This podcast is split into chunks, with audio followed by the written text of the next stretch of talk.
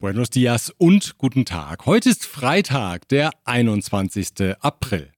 Mein Name ist Björn Liska. Herzlich willkommen zu dieser Ausgabe mit dem Titel Nah dran am Puls. Der trifft gleich auf mehrere Themen in dieser Ausgabe zu, vor allem aber darauf, was der Geschäftsführer der AHK Mexiko, Johannes Hauser, sagt. Wir haben ja den Mitgliedern der Kammer so gerade nochmal den Puls gefühlt. Wie der aktuelle Pulsschlag der Unternehmer ist, das hören Sie später in dieser Ausgabe. Einen erhöhten Pulsschlag hatte in dieser Woche vermutlich Mexikos Präsident Andrés Manuel López Obrador. Grund dafür gab es jedenfalls gleich mehrfach. So berichteten US-Medien mit Verweis auf Erkenntnisse des Pentagon, dass sich Mexikos Verteidigungsministerium und das Marineministerium zunehmend als Konkurrenten sehen und mit wachsendem Misstrauen um Einflusssphären rangeln. Wirklich verwundern dürften die Informationen niemanden. Schließlich überträgt Mexikos Präsident dem Militär immer neue zivile Aufgaben und natürlich weckt das Begehrlichkeiten der Generäle.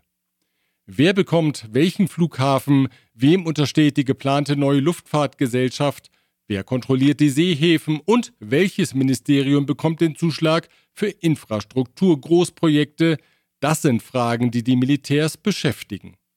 So soll Marineminister José Rafael Ojeda den Berichten des Pentagon zufolge im vergangenen Monat frustriert auf die Entscheidung der Regierung reagiert haben, dem Verteidigungsministerium die Kontrolle über den gesamten mexikanischen Luftraum zu übertragen.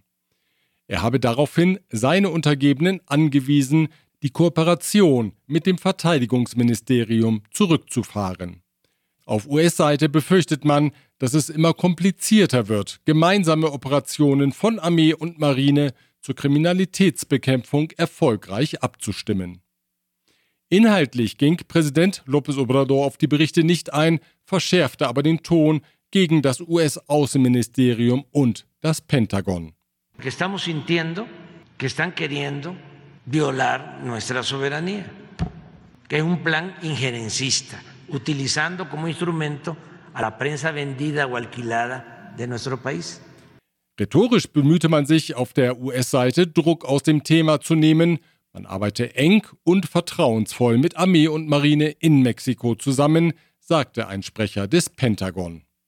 Präsident López Obrador will nicht von Vertrauen sprechen. Er beharrt auf dem Spionagevorwurf und kündigte an, man werde die militärischen Informationen künftig besser schützen. Y vamos a cuidar ya la información de la Secretaría de Marina y la Secretaría de la Defensa porque estamos siendo objeto de espionaje del Pentágono.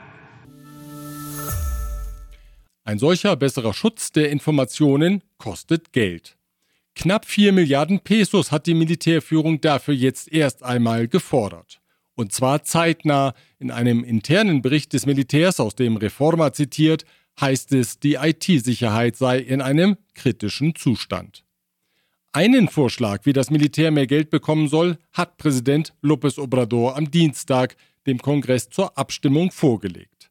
Demnach soll das Unternehmen Grupo Olmeca Maya Mexica, das zivile Infrastrukturprojekte des Militärs bündelt, künftig 80 Prozent der Steuereinnahmen erhalten, die aus dem Tourismus stammen.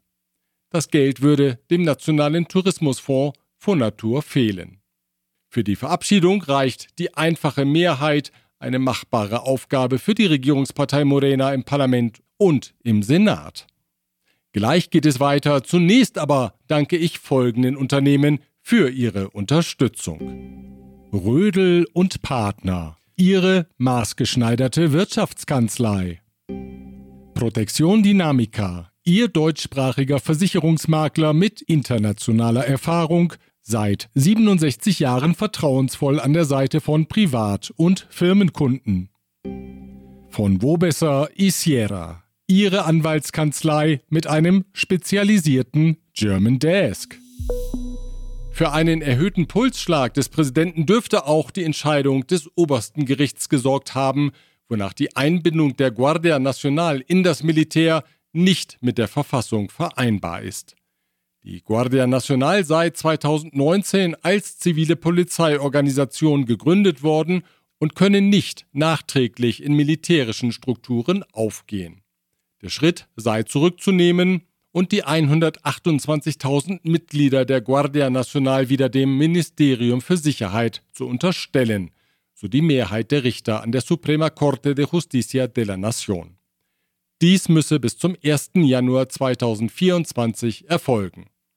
Präsident López Obrador warf den Richtern vor, mit der Entscheidung die Politik der Gegner seiner Regierung zu unterstützen. In der Sache weigerte er sich, das Urteil umzusetzen. La Guardia Nacional continuará recibiendo la orientación, la formación profesional y el respaldo por parte de la Secretaría de la Defensa Nacional. Und er kündigte an, das Thema zu einem Wahlkampfthema im Präsidentschaftswahlkampf 2024 zu machen. Am 1. September des nächsten Jahres, also kurz vor seinem Amtsende, werde er erneut eine Verfassungsänderung einbringen, um dann die Einbindung der Guardia Nacional ins Militär zu erreichen. Und noch ein Reformvorhaben von Präsident López Obrador.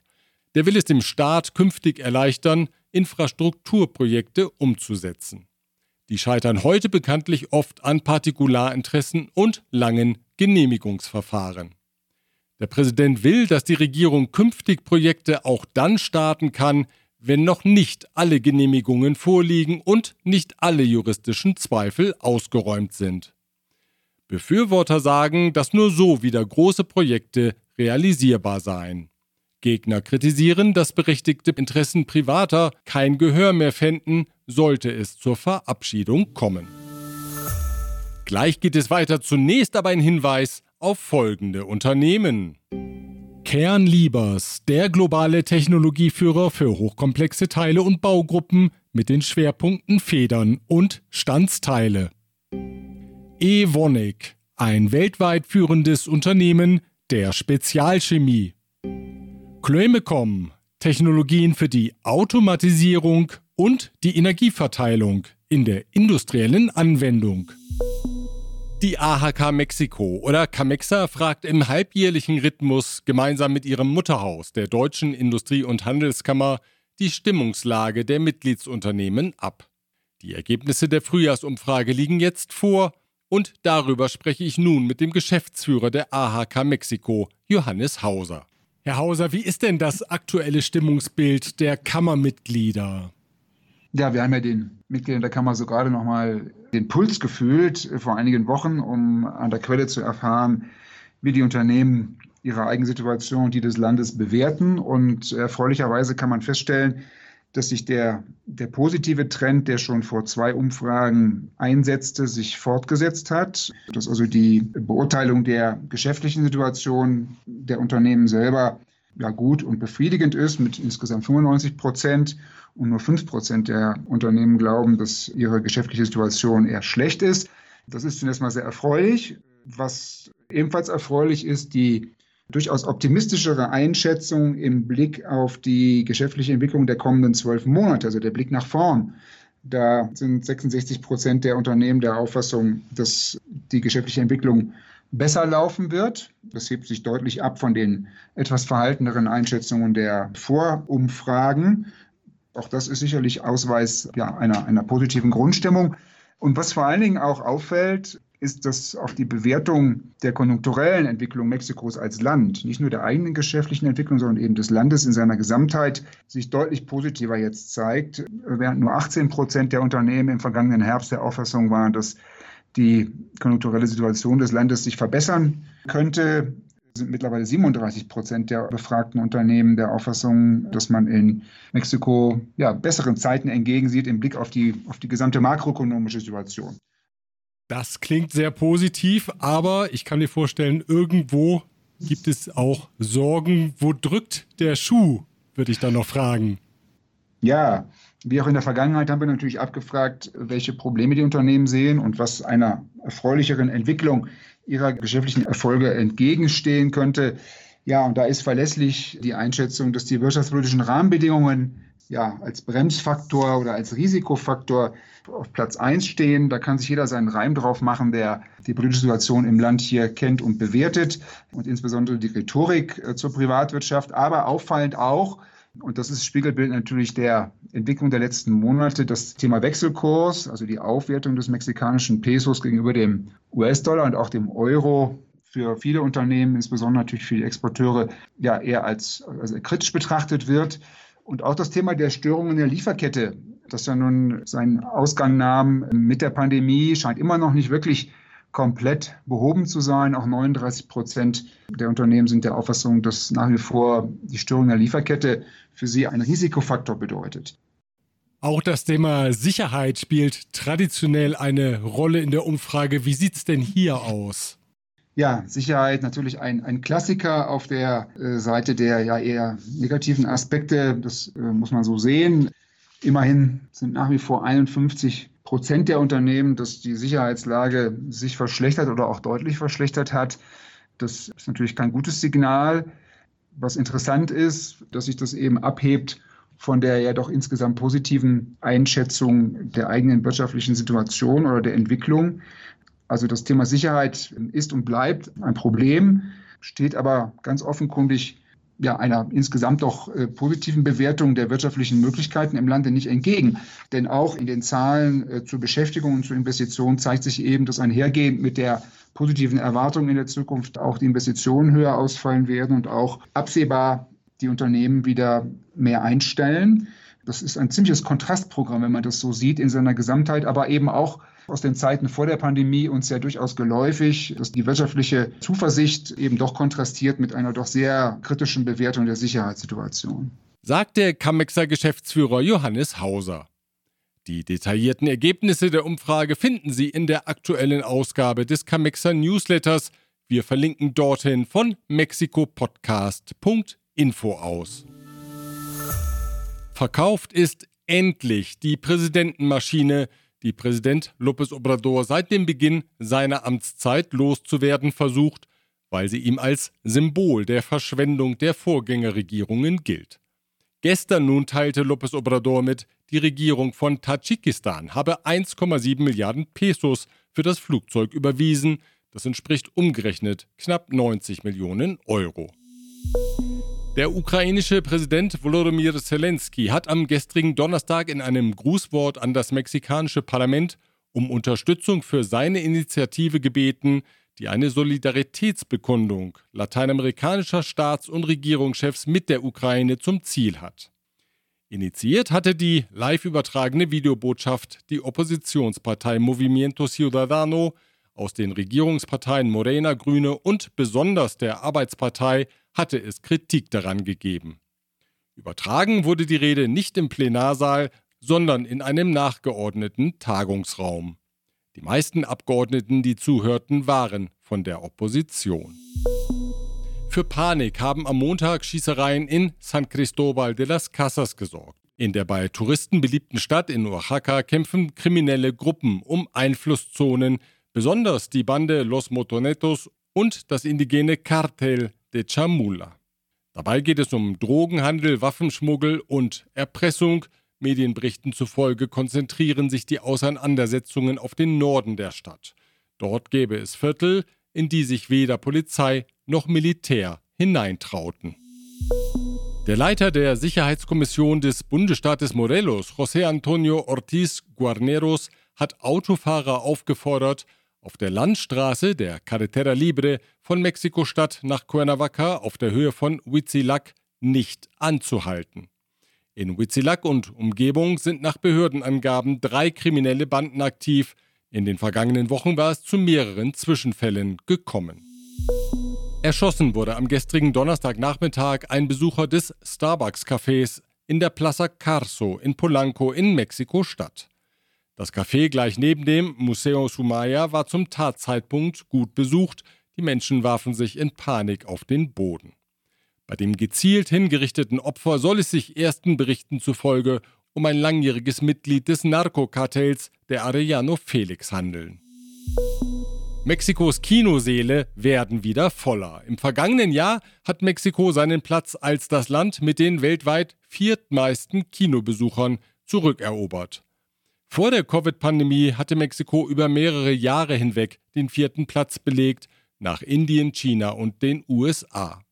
Allerdings liegen die aktuellen Zuschauerzahlen nur bei etwa der Hälfte im Vergleich zur Vor-Covid-Zeit.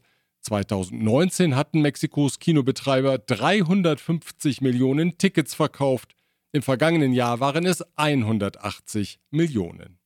Gleich geht es weiter zunächst aber ein Hinweis auf folgende Unternehmen. ICUNet Group. Expatriate Management von der Vorbereitung über Begleitung bis zur sicheren Rückkehr inklusive interkulturellem Training und Coaching. German Center Mexiko. Büros, Beratung und Netzwerke unter einem Dach. Ascens Blue, Ihr deutschsprachiger Personalrecruiter in Mexiko. Global Mobility Partners, Ihr Spezialist für Umzüge von und nach Deutschland. Die Mexikanerin Elena Raigadas ist zur besten Köchin der Welt gewählt worden, und zwar auf der britischen Rangliste The World's 50 Best Restaurants. Sie ist nach einer Peruanerin und einer Kolumbianerin die dritte Lateinamerikanerin in Folge, die den Spitzenplatz belegt. In der Begründung der Jury heißt es, Regadas mache sich um die traditionelle mexikanische Küche ebenso verdient wie um die Biodiversität. Für ihr Restaurant Rosetta lässt die 46-jährige Zutaten unter anderem auf den schwimmenden Gärten von Xochimilco anbauen. Was dort wächst, erfreut anschließend die Gaumen der Besucher in ihrem Restaurant in der Colonia Roma, zum Beispiel Flor de Calabaza, Huitlacoche oder Quelites. Angeregt hat ihre gastronomische Begeisterung wohl ihr Vater. Der hatte die kleine Elena früher häufig auf Reisen durchs Land mitgenommen, mit einer Vorgabe, wir müssen alles probieren, was die lokale Küche bietet. Der Sänger Luis Miguel hat bereits vor einigen Wochen eine neue Tournee angekündigt. Nun stehen die Daten fest. Los geht es mit der Luis Miguel Tour 2023 am 3. August in Argentinien. Schluss ist am 17. Dezember in Guadalajara. Unter anderem wird der Sänger, der auch als El Sol bekannt ist, am 21., 22. und 23. November in Mexiko-Stadt spielen. Der Ort ist noch nicht bekannt, traditionell ist es das Auditorio Nacional. 2006 hatte er dort 30 Abende in Folge vor vollem Haus gespielt, ein bis heute gültiger Rekord.